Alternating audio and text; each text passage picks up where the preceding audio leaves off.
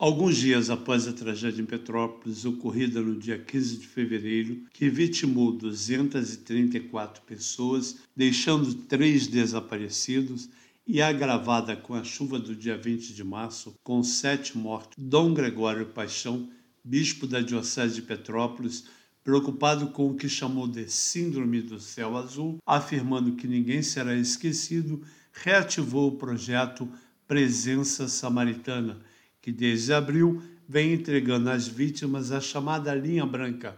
São móveis e eletrodomésticos doados às pessoas que perderam tudo devido à barreira ou à enchente. Uma das pessoas atendidas foi Adriana Mendes Peixoto, moradora da rua Dom João Braga, que perdeu a casa toda e hoje mora no Alcobacinha.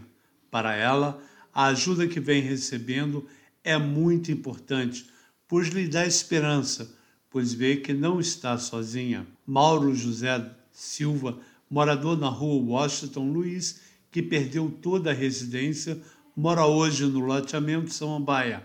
Também foi uma das pessoas que recebeu eletrodomésticos do Presença Samaritana. Para ele, a ajuda é muito importante nesse momento. Neste trabalho coordenado pelo diácono permanente Marco Carvalho com apoio de uma equipe, Dom Gregório Paixão disse que já foram distribuídas pelo Centro de Arrecadação e Distribuição da Diocese, localizado na sede da Mitra Diocesana, 14.500 cestas básicas e muitos alimentos avulsos, totalizando mais de 290 toneladas. Eu lembro sempre que se houve enxurrada de água, houve também uma enxurrada de solidariedade. Afinal de contas, aqui no estado do Rio de Janeiro, até hoje, pessoas continuam doando o alimento que nós devemos fazer chegar à mesa dos necessitados. Além dos alimentos, segundo Dom Gregório, foram distribuídas 110 mil unidades de produtos de limpeza, mais de 39 mil unidades de produtos de higiene e 15 mil unidades de água mineral. Todo este material, segundo ele, é resultado do trabalho exigente do coração do povo brasileiro. Um trabalho exigente, mas um trabalho que mostra o coração do povo brasileiro e, de um modo especial, daqueles que estão em nossa diocese e no estado do Rio de Janeiro, para que as vítimas tenham o alimento de cada dia mas fundamentalmente a boa palavra e o bom acolhimento que necessitam em um momento como esse. Dom Gregório Paixão lembra que todo o trabalho de distribuição está sendo registrado e acompanhado com o registro do que cada família recebe.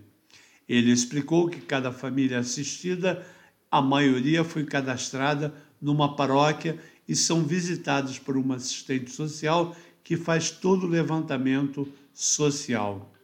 Por meio do trabalho das nossas assistentes sociais, através de visitas que estão sendo feitas às residências para que sejam vistas as necessidades e além dos alimentos que estão sendo distribuídos, nós também estamos entregando eletrodomésticos para suprir a necessidade daqueles que perderam tudo.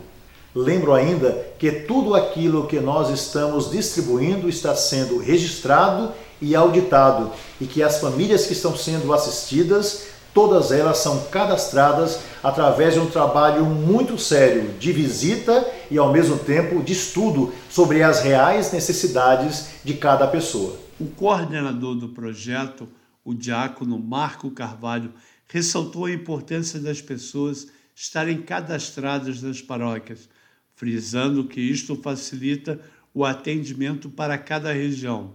Ele ressaltou que o apoio dos padres tem sido fundamental para o andamento do projeto e atendimento das vítimas.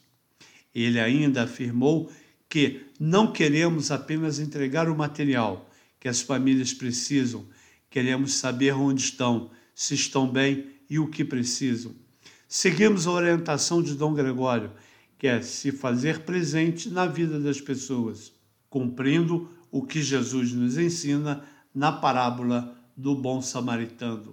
Ainda há muito trabalho a ser realizado e muitas famílias a serem assistidas.